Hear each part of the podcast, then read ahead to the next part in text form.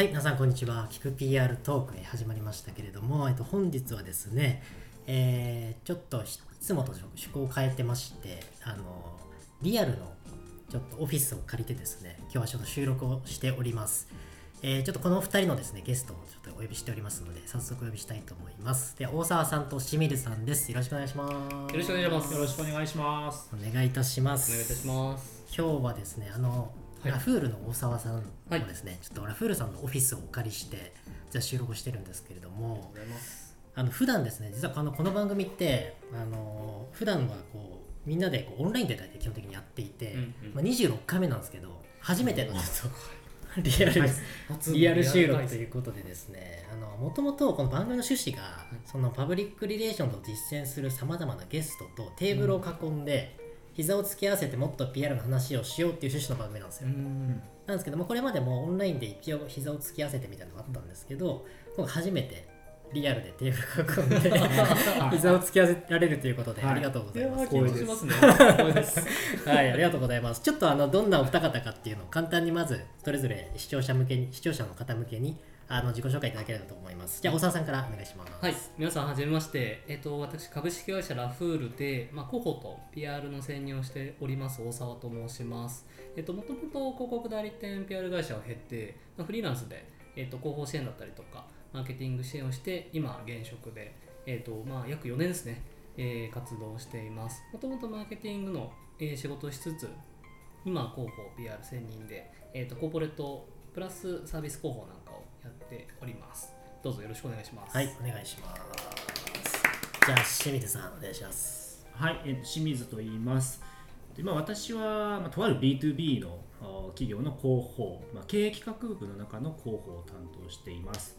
で私も PR もともとは PR 会社おりまして、その後 B2B のスタートアップ、あとデジタルマーケの会社と来て、今の現職という感じですね。はい。えーまあでえー現職では、まあコーポレート広報とか採用、あとマーケティングコミュニケーションというのでの、まあ、マーケですかね、あたりに携わっています。よろしくお願いします。はい、よろしくお願いします。実はあのお二人とはねあのなかな PR の話をまあよくする仲というか。三人で。そうですね。あのはい。まあ、裏 PR トークを普段からしてる仲なんですけど。そうですね今日はちょっと表であの あのせっかくいつもですねめちゃくちゃいい話をしてくれるのであのせっかくなんでこれも世の中に公開したいなということでですね、はい。あの表 PR トークをできぜひできればなと思ってお呼びしましたと。はい。なんで、まあ、お二人とも、なんていうんですか、まあ、じ今実務というか、PR パーソンとしてやられてますけど、まあ、PR 会社的なところにまあ所属してたりとか、はい。あの実際にこう支援家としてもやられてたという感じだと思うんですけど、はい。えっと大沢さんは何社目でしたっけ？えーとですね社数でいうと3社目で何すね。はい、はい、で PR 会社にそうですね。はい、はい PR もかじりつつうんマーケティングもかじりつつ、うんで実際の B2B って、えー、と事業会社の広報っていうのは本当ここ2年ぐらいうん。専任でやってる感じなので、キャリアとしてはまあ正直浅いかもしれないですね。うん。あそうですか。うん、なんかでもあの大沢さんって本当にあのどの PR パーソンと話しても結構名前が出てきてあのいろんなところにあの出没されてますし慕われてるなっていう印象があって、うんうんであのラフールさんのね取り組みだったりとかも結構あの本当になんだ正統派のことをしっかりと地道にやられてる人とかもつなげられてるじゃないですかそうですね。ありがとうございます。お恥ずかしい。なのでめちゃくちゃあのいつも参考にさせてもらってるんで今日そのあたりもお伺いできればはい、ありがとうございます。ツイッターめちゃめちゃすごいですよね。そうそういやいやいやツイッターもね なのフォロフォロワー数もう1万超えてますもんね。ちょっと後でもお話したかったんですけど、はい。まあ、ちょっとそれが正直今、自分の足かせにもなってるなっていうのもあったので、あそうなんだ。ちょっとそのあたりも 相談させてください。そうですね。あの最初は顔出ししてなかったですけど、ね。はい。顔出ししあてね。あのすごく印象が変わりました、はい。あのありがとうございます。いけつかないで有名な。そうですね。最初はいけつかないやつだと思ったところがありました。っけすごくいい人なのでよろしくお願いします。はい、で清水さんも本当に結構がっつりあの PR 会社というかそうですねやられて。ましたね。PR 代理店に6年半ですかね。6年半はい。でその後 B2B のスタートアップに2年、でそはいの後はいデジタルマーケの会社うんで現職って感じですね。うんで代理店6年半、事業会社の広報としては4年目、5年目とかですかね。うんうんうんはい。そうですよね。あの清水さんはそれこそあの B2B の候補だったりをやっぱりのあの知見だったりとか、まあ、ノウハウをノートとかで発信されてるじゃないですか。であの結構それのあのノートとか本当にあのいつも参考にさせてもらってて。ありがとうございます。めちゃくちゃ勉強してます、勉強になりますよね。もう僕のバイブルです。ちょっと今少し有料にしてみたんですけど。知らなかった。一部一有料化した一部有料にしてみました。よかった。あそうなんですね。ちょっとこれ貼っときますね。はい。そう なんですよ。あのあとはこの前前職時代にね、うん。あのセミナーとかやられてて、うんうん PR のあのついてのセミナーぶっ続けて何時間やったんでしたっけ？えー、3時間4時間とか4時間。4時間ぶっ続けのセミナー聞いたことあります？え初めて。初めて聞きました。ーえーちょっと。あれはすごかったですね。そうですね。ちょっとインパクト、はい。えー。集客移動獲得で、はい、ちょっとやってました。なるほどですね。なんかそういう結構ノウハウをちゃん発信をためらずにやられてるというか、あの放出されてる方なので本当にあの、いろんな方が実は参考にさせてもらってる方だなと思ってるので、今日もちょっとそんなあのお話もどっか随所に入れていただけると、はい。ありがたいなと思っております、はい。ありがとうございます。じゃあ今日はですねせっかくまあお二人来ていただいたというかあのせっかく話できるんで何の話しましょうかね、うん。ちょっと話してたんですけど、はい。あのいわゆるこう広報 PR っていうのに、まあ、皆さん携わって長いと思うので、いろいろ思うところあると思うんですけど、まあ、最近まあ広報 PR ってこういうものだよねみたいな、うん。まあ、論っていうのをいろんなところで聞くこと多いと思うんですけど、はい。まあ、広報 PR の定義にちょっと縛られすぎてないみたいなことをちょっとテーマに、今日はちょっと話せればなっていう話をちょっとしてましたと。はい。なんでなんかこうそれぞれの広報 PR あのどう捉えてるみたいなこととか逆にまあなんか向き合ってきた中でこうどんな風に自分の考え方変化してきたのみたいなのをざっくばに話せればなと思うんですけど、うんうんはい。どうです？なんか感じることあります？か最近そうですね、まあなんかよく、まあ、よく言われるというか定義として挙げられるのが例えば、まあ、広報ってプレスリリースを書く人だったりとか、まあ、宣伝する人っていうのがイメージはあると思ってますと。でまあなんか直近ここ12年ぐらいで一人広報みたいなのが結構キーワードとして出てる中で、まあなんだろうな、まあ、会社の規模も小さかったりとかして、まあ、そもそも広報の専任を任せたけど何をしていいかわからないとか、ってなったらまあ例えば本読んだりとか、まあ、知見のある方に聞くと思うんですけど、まあ、それやっぱりなんかプレスを書かなければいけないだったりとか、うん。まあ、メディアリレーションズをまあこう構築しなければいけないうんみたいなところがあると思うんですけど、うん。なんかそれをなんだろうな主としてやりすぎて、まあ、結局なんか目的って何だったんだっけみたいなうん。なんかところは必要だなと思っていて、うんうんなんかここ一回何かの取材で答えたんですけど、はい例えばなんか候補がこういろんな動きをして日経日本経済新聞に出ましたと、はいはい。なった時に結構社内に出たぞみたいな、うんもう敵将取ったぞみたいな勢いで、うん告知したんですけど、うん。なんか反応がそんないまいちってはいはい。温度差、スタンプスタンプ全然つかないみたいな。あそうそうそうあれみたいな。はいはいえこれって自己満だったのかなみたいな。たいなの結構あって。うん。なんかそれでやっぱりなんかもうちょっとなんか事業になんか目を向けたりとか、ううんん。なんかそれこそここのお二人と話しててやっぱりハッとしたのは、なんかもうちょっと各部署だったりとか、はいはい。なんかどう貢献できるのかなみたいな、うんなんかそこまで考えられるといいんじゃないかなみたいなのもあって、うんまあ、そのプレス書く人だったりとか、うんうん。なんかそこだけになんか縛られなくても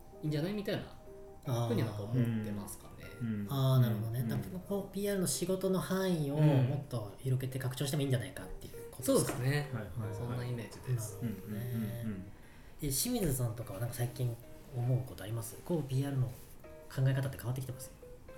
そうですね。私はあの PR 代理店にいた時は本当にメディア露出メディア露出を叩き込まれたっていう感じで,、うんでそこから先ちょっとなんか他にできることないのかなと思って、ん B2B のスタートアップとか行ったっていう経歴なんですけども、うん。そうですね。最近で言うとうんなんか結構 PR もなんていうかし派閥？宗教じみたこう派閥があるじゃないですか、まあ、メディア流出が好きな方もいらっしゃるが、え例えばキラキラ広報っていうのをい嫌がる方とか、うん。あとなんですかねカンヌの広告撮るような PR やりたいみたいな方とか、まあ、いろんなこう方が派閥というか。流派がね。そうです流派がありますよね。そそれぞれちょっといいがみ合うみたいなところもあったりするんで、はいなんかちょっともう少しあどどれでもいいんじゃないかなみたいな、どどれも含めて、まあ、パブリックリレーションズでもいいのかなうん。みたいな、うんそんなふうには最近は思いましたかね。確かにそうねですねなんか僕もあの PR テーブルに入社したの2018年なんですけど、うん。あのま PR テーブルもパブリックリレーションズっていうものとか、うん。これからの PR とはみたいなことを結構イベントでずっとやったりした時期だったんですけど、結構その概念みたいなところから僕も入ってったんですよ、うん。最初。で結構その PR とはこれだみたいなことをあの論じることも多かったんですけど、うんで会社自体がまあ PR パブリックリレーションズっていう思想とか考え方をインストールしている会社っていうふうにやってたので、うん。その中でじゃあマーケやったりとかセールスやったりとか、はい自分自身もした上で感じたのは、まあ、基本的にその思想をインストールしながらやっていけば全部 PR のあの仕事に通じるなっていうふうに思ったし、PR の思想全部の生きるなと思ったんで、はい結果的にその PR の仕事ずっとやってる感覚があったんですよね。うん。なのでなんかそういう意味ではなんかこうあんまりこう狭めすぎなくてもいいんだなとかその時うんその時によってフェーズによってうん。PR の多分役割も変わるんじゃないかなうんみたいなのはあのー最近ちょっと思ってなんうんあの記事に書いたりもしたんですけど。うんはい体験しました。結構その辺はあのーやっぱり携わっていく中で変わっていくなって感じしますね。うん。そうですね。そうですね。ひなんでしょう。同業の方に会ったり、うん。書籍読んだりすると、うん。割とそっちいろいろ引っ張られたりとか、ね。パーパス設定するしないとか、まあいろいろありますよね。そうそれぞれの成功体験の中で多分うん語るんで、はい。はい。そうだからでもなんか一方でそういうこうこれがあの難しいところでやっぱり、うん。じゃあ経営者とか、うん。それぞれの会社が求めてる広報 PR も結局広いじゃないですか、うん。そうなった時になんか求められてることとのギャップが生まれてしまうってことが多分悩みになってくると思う。んです、そうですね、うん。だと思います。その辺どういうふうにこうなんか向かい向き合ってこう成果出してきてるんですかこれまで。そうですね。僕それで言うとまあ現職4年経ってるんですけど、うん。一回あの業務あの契約うんを切り替えたことがあって、はい。はい。うん。一旦あの業務委託にそうですよね。変えたんですけど、うんうん。なんかその時はまあちょっとわがままだったなっていうのは今でもあるんですけど、やっぱりなんか自分はこれだけやってるのになんでこんななんかあんまり評価されてないのみたいな思ってた時期があって、まあやっぱそこって代表だったりとかとあんまり会話ができてなかったっていうのが結論だったんですね。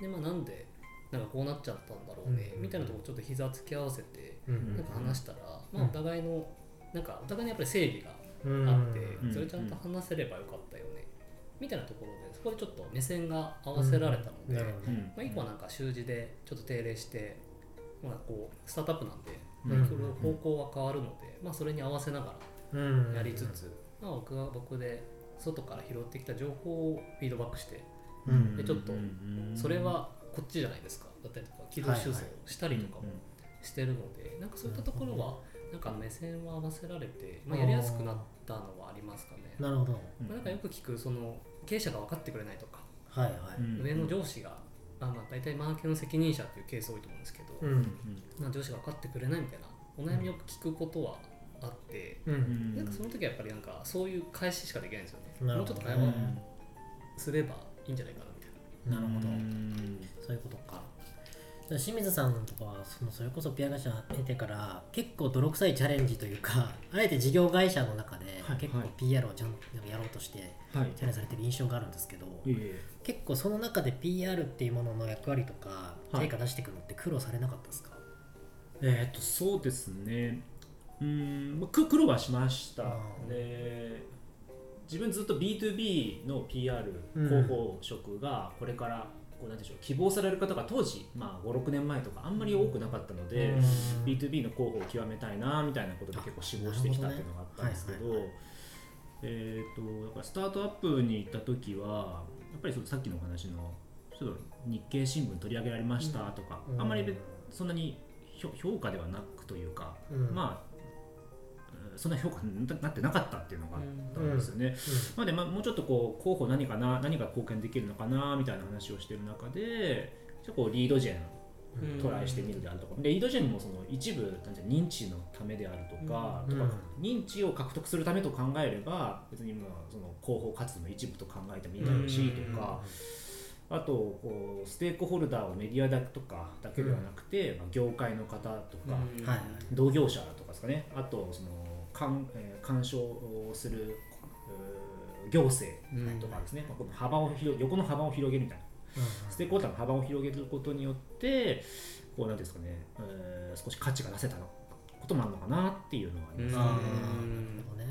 こう顧客はどこから情報入手してるのかみたいな。あそう。だこういう今ちょっと ノート開きながらちょっと話してるんですけど。そうですね。まさになんかメディアだけじゃないってことですよね。そうですね。業界とか B2B だと結構お客様の中で口コミでとか、うんそういう経路をよく、まあ、カスタマーサクセスと話をする中でそういう話も聞いてたりしたんで、うんじゃあ口コミ増えるにはとか、うんあとは行政がこれ導入しろみたいなことを言うと、うんまあ、当然こうなんですか導入が進む、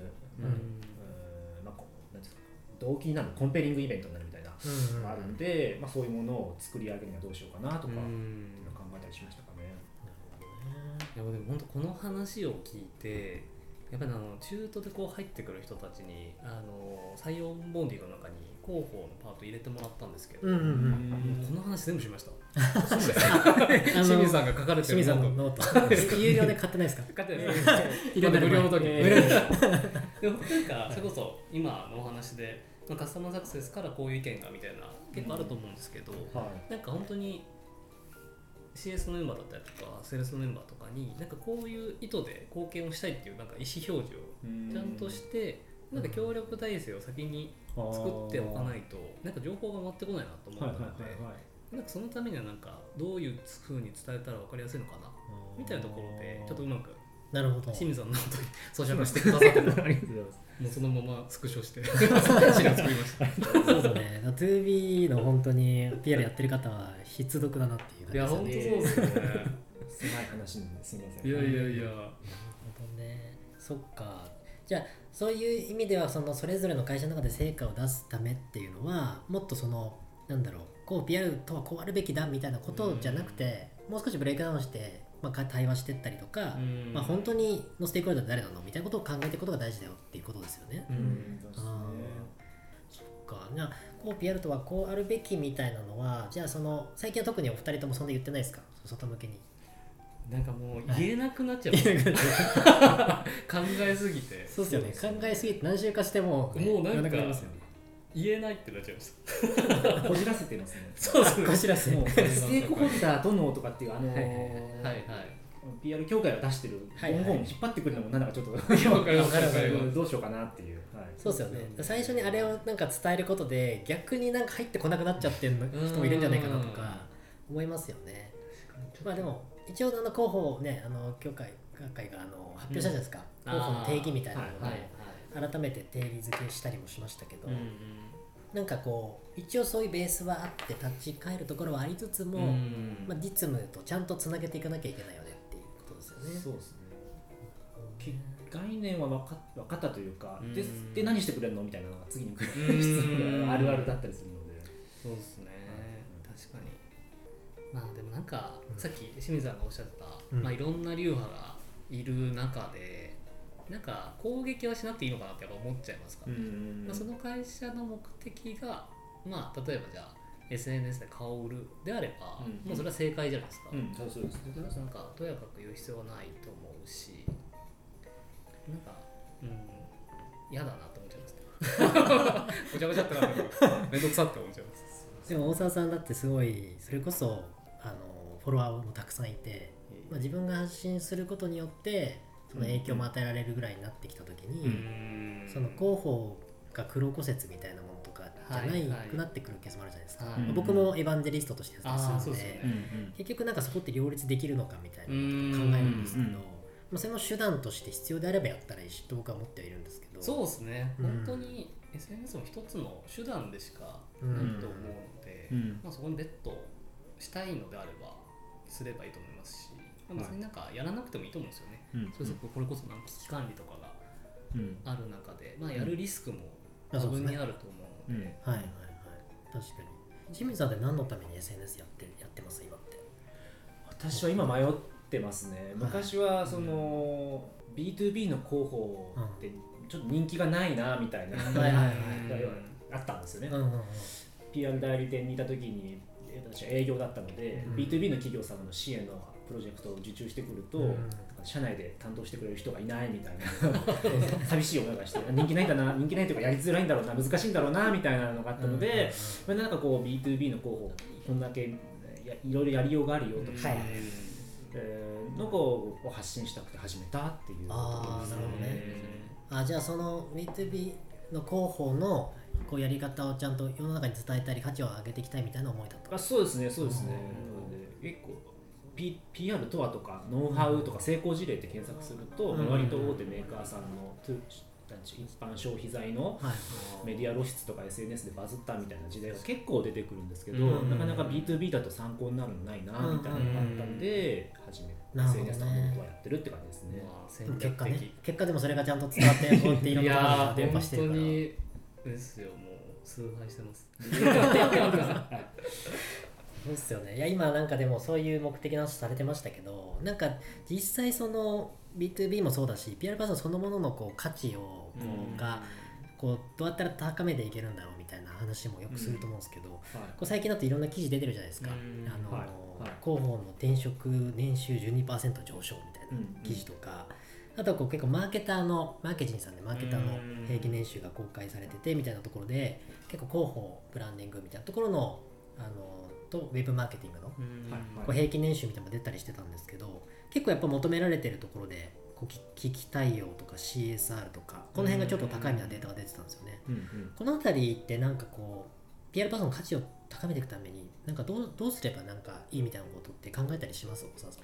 そうですね、本当なんかもちろん PR 広報のなんかベースはありつつ、うん。じゃあなんかその業界に特化してうん、PR パーソンだったりとか、うん。まあ、それこそ、まあ、ここにもいくつかあのスキル十分類みたいなあると思うんですけどなんかここら辺のなんかスキルの幅を広げていき、まあ、よりどんどんなんか経営に近いところまでいけると、うん。なんか戦略設計みたいなところが入れるとなんかいろんなところで活躍ができるようになるんじゃないかなと思っていて、うん。はいはい。でなんかそれこそ新しくプロダクトを作りますみたいになった時に結構やっぱりなんか市場の動向とかって必ず必要だと思うんですよね。うんうん。でそさっき清水さんもおっしゃってたなんか誰のなんかどんな課題をこれは解決するんだっけみたいな。うん。ところで言うとやっぱりなんか PR パーソンとかってそこら辺を長けてる印象なので、うん。なんか上流からどんどん入れていけると、まあ、価値は高められていくんじゃないかなっていうのはざっくり思いますか？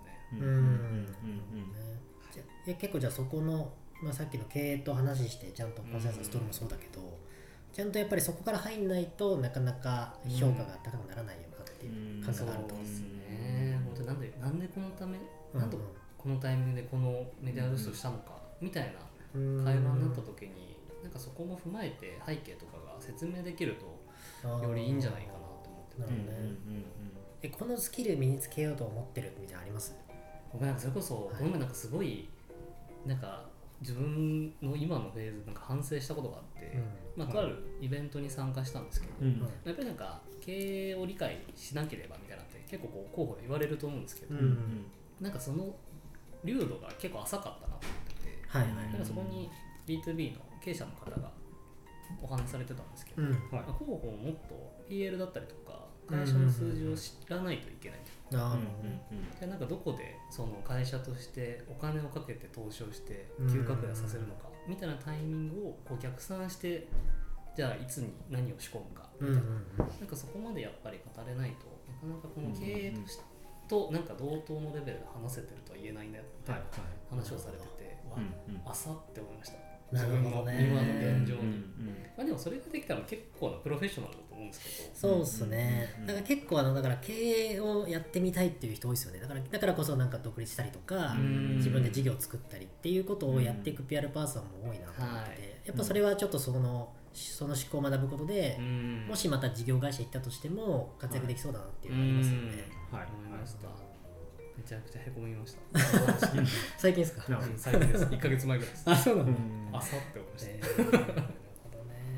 ーなるほどねそうですね、えー、と価値を高めるためで言うと、うん。私は PR 代理店にいた時の自分と逆のことというかうん。やってる感じですかね。例えば、えー PR 代理店の時にお客様に、まあまあ、メディア露出というかメディアリレーションを売り物にしてた時は、じゃあそれ必ず出るの？とか、うん。それが売り上げにつながるの？みたいなことをお客様から結構質問されて、いやいやそういうものじゃなくて中長期でやるものでとか、うん。出るか出ないかは分かんないんですよみたいなことを結構言ってたんですよね、ダメな営業だったんだと思うんですけど。ででそれを踏まえてじゃああの一部きちんと数字で読める分かるようん。分かりやすい、えーリードジェンじゃあ、うん。えー MQL でどれぐらいにつながるのか、うん。でつながるためにはじゃあメディア露出があってホワイトペーパーがあってセミナーがあってカンファレンスがあって、うん。そこでじゃあどれだけリードが取れてみたいな、い。そその辺まではせめてやれるようになろうかなっていうところですかね、とか、まあ、そういう数字である程度責任を持つところまで責任範疇を広げるみたいなのがうん。なんか体感としてはうー市場価値を上げるんじゃないのかなっていうのは一一つですかね。一つの方法としてあるのかなと思いますかね。うんあと私が最近転職活動をした経験でいうと、結構評価というか受けが良かったというか話なのは、うん。やっぱり行政とプロジェクトをやりましたとかですね、うん。やっぱりそのどれだけメディア露出をしたとか、はい。えー200年間何百媒体出ましたみたいな話の数字を言うよりも、そういう行政とじゃあどうやったの、こういうプロセスでこうやりましたみたいな話をした方が、結構皆さんき話を聞きたがっていただいたことが結構多かったので、うん。なんとなくそういうなんていうんですかねもうプレスリリースと記者発表とみたいな話は、まあ、あるどどの広報さんも大体話されるので、うん。そこからはい。プラスアルファみたいなものが結構求められるというか、うん。なのかなって感じですかね。なのでちょっとマーケティングさんの記事だとはい。聞きたいよとか CSR の方がえー収入高いみたいな感じなんですけど、はい。ちょっと私は体感はちょっと違ってたから、まあ、ちょっとそれとちょっと違う話になっちゃうかもしれませんけど、うん。その横の幅か縦の幅広げるみたいな話かなと思いましたね。確かに。これでなんか危機管理と CSR が高いのってなんか単純にまあ上場企業だからっていうのもありそうなうん気がしました、そうなんでしょうね。誰に聞いてるかってのもあるかなそうですねなんか行政とかも本当最近あの最近東京都さんとちょっとお仕事させてもらってうん。あのそれこそ、えー、社団法人のガブテック東京さんとか、あと 東京都ともなんか戦略広報の担当みたいなのを採用しようとしてたりとか、うん。あとはまああの国のでデジタル庁とかで戦略広報担当みたいなとか、採用ブランディング担当をもう採用しようとしてる、うんはい。もうそのポジションとしてあるんですよね、うん結構そういうところはもう民間から取ったりとかしますし、うん。でやっぱりそういうことを経験した PR パーソンは、うん。やっぱり一定のこう価値がうん。自分のキャリアの中にもつくと思いますし、まあ、行政の仕事をしたみたいな、はい。はい。それはなんかお金以上の価値が得られそうだなって思ってうん。魅力的な求人だなと思って見てましたね。うん。うん。確かうん面白い仕事は増えてきてる感じしますね。広報うん PR パーソン向けの。そうですね。に確かに。ち地域とかね。もあるじゃないあですか。地方地方はいはい多いですよね。地方盛り上げるとか。うんうん。そうそうだから結構その辺はじゃああのなんだろう掛け合わせみたいな感じでどんどんうん。広げてっていいんですかね、うん。と思いますよ。はいはい。手法は何でもいいです。うん。いいはずだという感じですかね。うん。そうですよね。ありがとうございます。結構、あの、取り留めのない話いろいろしましたけど、大丈夫ですか今度。あの、話したいこと話せました？広報、PR の価値について。はいはい。お伝えしたいこと話せました？そうですね。話せましたしなんかもっといろんな人と話したいですかね。やっぱり、ね。なんか会社によってやっぱり感じてる悩みとか、課題も人それぞれだしやっぱりなんかなんかいろんな PR パーソンとかの話聞くとやっぱり血肉になるなっていうの、ん。引き出しが増えるというか、うん確かにね、うん。結構あの PR パーソンの集まりって割とあったりするじゃないですか、はいはい。はい。なんかその辺って意識的に行かれたりしてます？うーんとですねあんまり。あんま行ってないですか？なんか結構みんなでこうねこういう議論ってよくしてる印象はあって、はいまあ僕も定期的に行ったりするんですけど、そうですよね。そう。なんか。いいなみたいな。消極的 硬派なお二人ですか？そうっすね。なんか何十人とかいるイベントに行くのがちょっと苦手だったりするので、あそうですか。意外、はい。なんか全然そんな感じ3 4人ぐらいでゆっくり話したいなっていうのがあるので、ちょっと見定めちゃうかもしれないです。うんあーでも確かにこういう話って結構こういう少人数じゃなきゃなかなか、はい。そうですよ。そんな深くはできないじゃないですか。そうですねでいつもこんな話してるじゃないですか、はい。こうやって。そうだいつも通りの話を今日はしたなって思ってて こんな感じであの話してる人たちもいるんだよってことを知ってもらいたいんです。よそう。だからなんだろうな。結構でもこういう話好きな人ってやっぱ一定数いるしうん考えてるみんな考えてると思うんですよね、はい。なんで結構なんかこういう話だったりこう課題意識持ってる人たちっていうのは、ぜひ大沢さん清水さんと話をしてほしいしめちゃくちゃ学べること多いのでえーもうなんかいいよ。雑談でもいいんで、ね。で声かけてほしいです。そうですよね。2人ともツイッターやってるんで。オープンなんで。てかめちゃくちゃ大沢さんなんて声かけられまくっていやいや。人気者のイメージですよそうですよね。全然ですよ。本当になんかい。新しく人に会うことがやっぱ最近少なくなってるなっていうちょっと危機感があって、やっぱなんかちょっと気持ちいいところにしか行かなくなってる自分がいるんですよね。なるほどね。コンフォートゾーン。あ、そう。はいはいはい、はい、本当にそうで、なんかちょっと緊張するなとかがあんまり最近なくて、ちあょーっとなんか刺激を与えないとマンネリしちゃいそうだなっていうのはちょっと思ってます。確かにね。定期的にちょっとこうあのお腹痛くなるぐらいの緊張を定期的に作るって僕大事だなって思ってます最近。おっしゃる通り。まあピッチでも何でもいいんですけど。そうですね。なんか準備やばいどうしようみたいな。うんうんうん。そう。確かに。ぬるま湯になっちゃうとまずいそうですね、うんうん。やっぱそういう時なんかやっぱ学びって発生するなというか、うんうん。なんか気づきを感じたいなって思いますかね。あうーえピエール・バーソンがこうヒリヒリする感覚を得るためには何をどういう場が一番今まででヒリヒリしました？なんかピエール会社とか。も含めてヒリヒリかはそうい何したら結構幅自分のキャパ広がります？ピエール・バーソ僕は本当なんか今今の直近の話で言うと、ンなんかあの書籍出版のうんうんちょっと提案でやっぱり出版社の人にこう会う機会が最近多いんですけど、うんはいなんかあんまり経験がなかったので、なるほど、うんかこれで大丈夫かみたいなずっと企画書とか見ながら、でまあ、実際こうお会いして話した時に、いやなんかフィードバックしてくれる方もいればうんなんかあんまり興味ないんだろうなってああですね、もう別の話しようかなみたいなはいとかあって、なんかそれなんか慣れないことをなんかやってるのはなるほどなんかやっぱり自分の、うん、引き出しは増えたなっていう思いますけどね、うん新しい提案をしていくっていうのはねそうですね。確かに。ね、反応が分かんないですもんね。わかんないです。うん確かに。清水さん何かあります？これまでの仕事で。これヒリヒリしたな まあそうですね。でも記者会見とかやってました、まあ、記者会見とか、うんそうそうですね、まあ、PR 代理店時代はやってましたね。でもヒリヒリ、うーん、どうどうですかね。うーん、ちょっとヒヒリヒリと違っちゃうかもしれませんけども、えっ、と、なるべくその、PR、自分なりの PR を言語化して出していくっていうことかもなとか、セミナーやるとか、ノート書くってなった時に、言語化きちんとしなきゃなとか。まとめるとメディア露出するためのこの確実鉄板はこれだみたいなものとか、えーそこから広げるためにはここれをやるとか、うん。なんかそういうなんていうんですかねなるべく言語化して人様に見ていただいてみたいな。なるほど、ね。そっか。言語ができないかったら結局身についてないってことだし、うん言語化してフィードバックもらってさらに気づきが得られるってそうことね。ですね。そうですね。そうこういうドメインはここドメイン別に分けてうん。法則性見出すとか、そういうのはなるべくやるようにしてますかね。いやそれいいっすよね。めちゃくちゃでも勇気いることですもんね。確かにね。評価されてしまうっていう。そうそうそう。やっぱさあのいろんなお言葉警察とかも多分いるしいやなんかそのいや広報 PR こうだよって最初の話に戻りますけど、はい。広報 PR とはこうあるべき論の人たちがいる中で、うん。なんか出すのってやっぱり勇気いるじゃないですか。ね。特に多分初心、ね、最初まだね始めたばっかりの人とかってなかなかアウトプットしにくいと思うんですけど、うんうんそれをすることが一個成長につながるよってことですね。そうですね。うん。そうですね。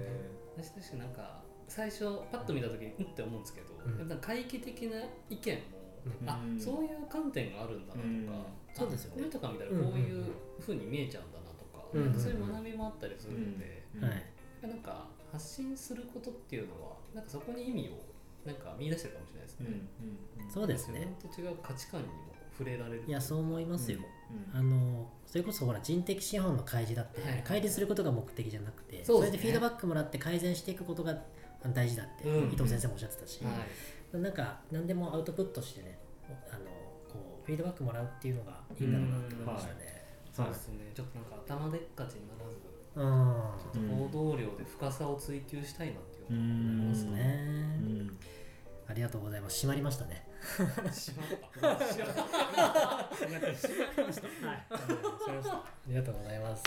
じゃあ、あの一旦ですね、こんなあの感じでい、あのちょっとエンディングに移れればなと思ってるんですけど、じゃあ最後、そうですね、それぞれなんか伝えておきたいこととか告知事項とかなんかあります？それああそうですね、はい。なんかそれこそさっきのあの、いろんな人と話したみたいな流れになっちゃうんですけど、うん。なんかちょっとやっぱり僕からお誘いするのもあれなんで、はい。なんか ぜひお話ししたいと誘ってくださるからがいればはい。誘ってくださいっていうのは伝えたいですかね。どうしますかなかなか誘うの難しいですけどじゃあもう大沢さんと、大沢さんと会える会みたいなのを開いても場作っちゃった方がいや早いです。ーそんなおこがましすぎますよ。あそうですね、てかそれがちょっとなんかあのさっき話した。ちょっと足かせになってるみたいなところがあってなんか僕そんなになんかもっと下から行きたいんですよねはいはいはい。学ばせていただきたいスタンスで行きたいんですよそうなんだ。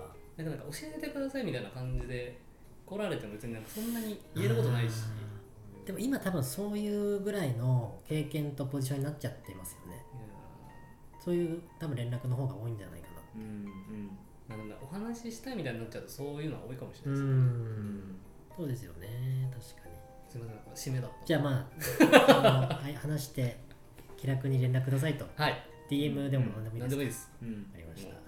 じゃあ、おさんさんのことちょっと気になってるけど連絡したことないっていう人はちょっとこれを機に。はい。うん。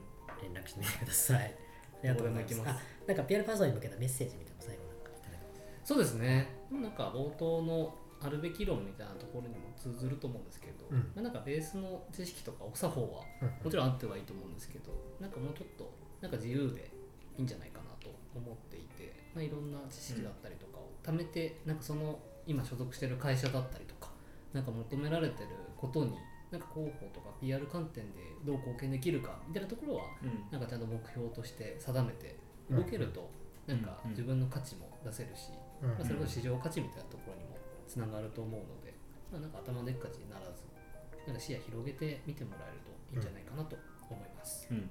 ありがとうございます。じゃあ、清水さん、何かお伝えしたいことありますはい、そうですね。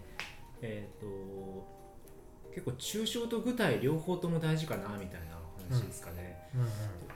例えば経営に資する広報とか、うん結構パーパスとかって上位概念から、まあ、行くのが成功法だとは思うんですけども、結果その大きく掲げたものが、うん。じゃあ形として何どんなアクションになるのみたいなのがよく分かってないと、うん。なかなかこうお掲げては見たものの、うん。何だったのみたいな達成しなかったねみたいなことになっちゃうかもしれないので、私はそのメディア露出6年半ずっとやってきた、それは結構やっぱ役に立っているので、うんなんかこれだけはうーん広報の業務の中でも、成果が出る出ないとか見えづらい職業かもしれないですけども、これだけは確実にいけそうとかうんメディア露出だけはもう得意ですみたいな何か一個テーマを作った方が、うんなるほどね。あのいろいろ上位概念の方も生き生きていきやすいのかなせそこの設計から入る時もやりやすいのかなとか思うので、ぜひなんかちょっとそういうう一つ